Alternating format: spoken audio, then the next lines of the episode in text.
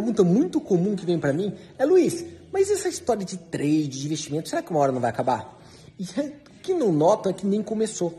No Brasil, por exemplo, gente, que a gente tem 4, 5 milhões de pessoas na bolsa de valores, pensar que nós temos 215 milhões de habitantes. Compara com os Estados Unidos, com 300 milhões de habitantes e 140 milhões de pessoas na bolsa. A gente nem começou. A gente ainda está engatinhando.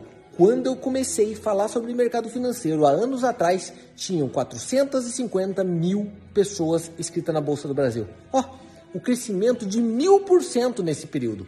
E é o começo, é o início disso. Só que o detalhe, como eu falei nas outros vídeos para você, na verdade não é só pelo trade, é sobre as várias outras coisas que você pode fazer com esse conhecimento.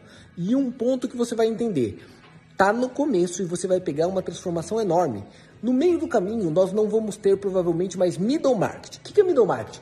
Corretoras, essas histórias vão cair e vão existir formas da gente negociar diretamente esses equities e esses ativos.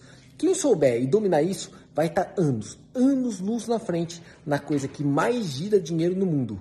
Então, clica aí, você já começou? Você já investe ou você já operou? Por que, que você procura esse mercado? Comenta que eu quero ver agora a tua resposta. Valeu!